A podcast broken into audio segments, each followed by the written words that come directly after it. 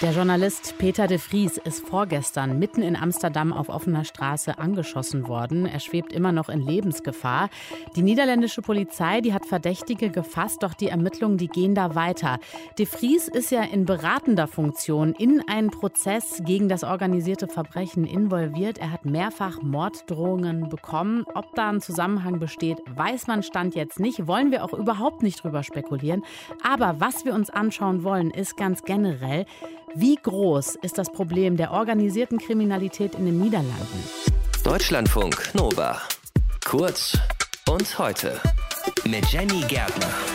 Es sind Schüsse gefallen, es gibt Folterkammern, es gibt sehr viele Drogen. Das alles verbinden wir nicht gerade mit unserem Nachbarland, aber genau das passiert in den Niederlanden. Eine Studie der Stadt Amsterdam belegt, die Drogenkriminalität, die hat einen massiven Einfluss auf die Stadt. Ein Prozess bewegt das Land gerade. Es geht um einen Bandenführer.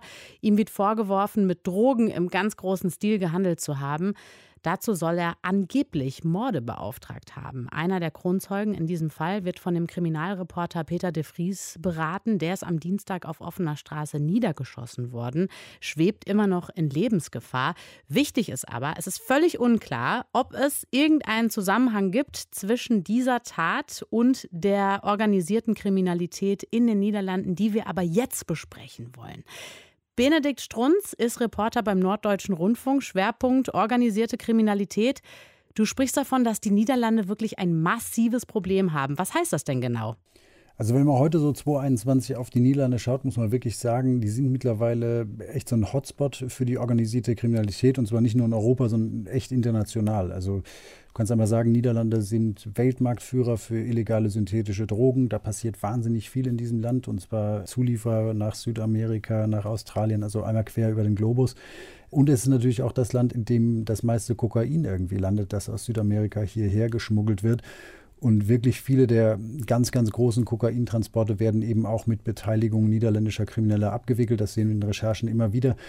Und du musst dir es so vorstellen, diese Milliarden, die da in diesem illegalen Drogenhandel erwirtschaftet werden, also vor allem in diesem Drogenhandel, die haben dort eben wirklich eine gigantische Schattenwirtschaft entstehen lassen in den letzten Jahren.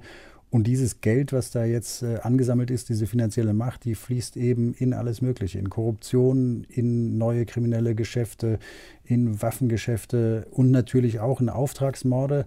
Ich habe mit dem BKA dazu gesprochen, die sagen mir, sie gehen davon aus, dass es im Jahr in den Niederlanden mittlerweile 20 bis 30 Hinrichtungsmorde gibt, also solche wirklichen Hinrichtungen. Und von der Polizei da, wenn du mit denen sprichst, heißt es auch verdeckt, wir befürchten, dass wir gerade wirklich in einer Problemlage sind, die droht außer Kontrolle zu geraten. Wieso spielt sich das alles gerade in den Niederlanden ab?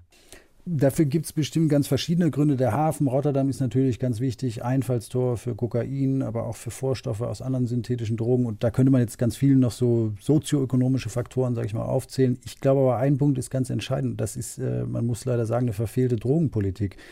Denn in den Niederlanden war es ja so, dass der Verkauf von Marihuana und Hasch lange legal war, aber der Großeinkauf, also das, was davor passierte, eben nicht. Also wenn mhm. du zum Coffeeshop gegangen bist, legal, aber der Einkauf im Tonnenbereich davor, der war nicht legal. Und das hat dazu geführt, dass kriminelle Gruppen wirklich sehr schnell sehr, sehr viel Geld verdient haben. Und wenn du heute auf diese Gruppen guckst, musst du echt sagen, die Jungs, die früher das Hasch aus Marokko besorgt haben, sind heute die Jungs, die mit ähm, militärischer Bewaffnung irgendwie ihre Kokainlieferungen verteidigen. Also das ist schon auch so ein selbstgezüchtetes Problem. Jetzt hat es in den letzten Jahren aber einige Festnahmen gegeben. Die Niederlande, die scheinen schon gegen dieses Problem vorzugehen. Hat sich dadurch irgendwas verändert? Also es gab ja zwei riesige Ereignisse sozusagen, die die kriminelle Welt auch erschüttert haben. Das sind zwei Hacks, einmal von EncroChat und von Sky ECC. Das sind so zwei Krypto-Handys, die insbesondere von Schwerkriminellen genutzt wurden. Und im Zuge von diesen Hacks durch die Polizei oder von diesen Sperrangriffen, muss man ja sagen, konnte man ganz viele Kriminelle identifizieren, auch wirklich äh, hochrangige Kriminelle. Und das hat bestimmt Spuren hinterlassen. Da sind einige Leute direkt in den Knast gewandert, gerade auch in den Niederlanden. Aber von meinen Quellen höre ich so eine Delle in der Kurve von beispielsweise Kokainsicherstellung und so, die hat es bisher nicht gegeben. Also es scheint eher so, als würde das nahtlos weiterlaufen. Jetzt habe ich gerade eben noch mal von dem Prozess gesprochen, bei dem der niederländische Reporter Peter de Vries den Kronzeugen berät. Was ist das für ein Fall? Kannst du uns da noch mal mitnehmen? Ja, äh, das ist der sogenannte Marengo-Fall und das ist äh, wirklich ein riesiger Kokainfall und ähm, für die gesamten Niederlande ist dieser Fall auch äh, zu einer Art Politikum geworden die Marengo-Bande um Ridwan Taghi, das ist so der Hauptverantwortliche, dem wird es vorgeworfen zumindest, die soll eben für einen Großteil der Kokainlieferungen wirklich nach ganz Europa verantwortlich sein. Also die amerikanischen Ermittler, DEA, die Drug Enforcement Administration in den USA, gehen davon aus, dass der, diese Gruppe so ein Drittel aller Kokainlieferungen in Europa, nach Europa mit verantwortet haben soll. Und außerdem soll diese Bande dabei wirklich sprichwörtlich ähm, über Leichen gegangen sein. Also sie soll ganz viele Morde umgesetzt haben, um Konkurrenten aus dem Weg zu räumen oder mutmaßliche Zeuge. Und äh, um nur diese Tragweite dieses Falls für die Niederlande zu verstehen, sei einmal nochmal angemerkt, in diesem Fall wurden bereits der Bruder eines Zeugen hingerichtet vor zwei Jahren und dann eben auch der Anwalt dieses Zeugen, Dirk Wirsum, der wurde auf offener Straße erschossen.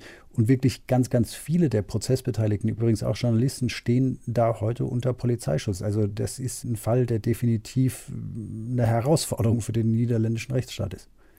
Der Angeklagte in diesem Fall ist ja vor seiner Verhaftung sogar von den Behörden mit einer Belohnung gesucht worden. Für den entscheidenden Tipp gibt es oder sollte man 100.000 Euro bekommen. Welche Rolle soll denn dieser mutmaßliche Täter gehabt haben bei allem? Ja, Ridwan Taghi soll eben der Kopf dieser Marengo-Bande gewesen sein. Er war lange in Dubai untergetaucht mit falschen Papieren und soll da dann eben von dort aus äh, wirklich gigantische Kokainlieferungen, übrigens mit Vertretern anderer krimineller Banden, unter anderem der Camorra aus Italien, koordiniert haben. Taghi sitzt mittlerweile in den Niederlanden. Der wurde ausgeliefert, einer der ganz, wenigen, die aus Dubai ausgeliefert werden, ist in Untersuchungshaft. Und er ist übrigens auch angeklagt, weil er an mehr als zehn Morden beteiligt gewesen sein soll. Das hat ihm auch in der niederländischen Presse den Spitznamen der Todesengel eingebracht.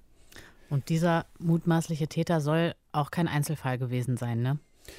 Nein, also diese Marengo-Gruppe ist groß, aber sie ist wirklich nur eine Gruppe unter vielen. Ich ähm, sehe das immer wieder in unseren Recherchen, äh, dass in den Niederlanden wirklich sehr, sehr viele OK-Gruppen aktiv sind. Also das ist ein Tummelblecken mittlerweile. Du siehst da die albanische Mafia, Westbalkan-Mafia, die Drangheta ganz, ganz stark, Rockergruppen aber mittlerweile auch kolumbianische Kartelle und das mexikanische Sinaloa-Kartell, äh, die da aktiv sind. Also da bleibt für die Strafverfolgungsbehörden wirklich noch sehr viel zu tun. Das sagt Benedikt Strunz, Investigativjournalist beim NDR, produziert auch den Podcast Organisiertes Verbrechen beim NDR. Und wir haben uns angeschaut, warum die Niederlande so ein Hotspot sind für Drogenkriminalität.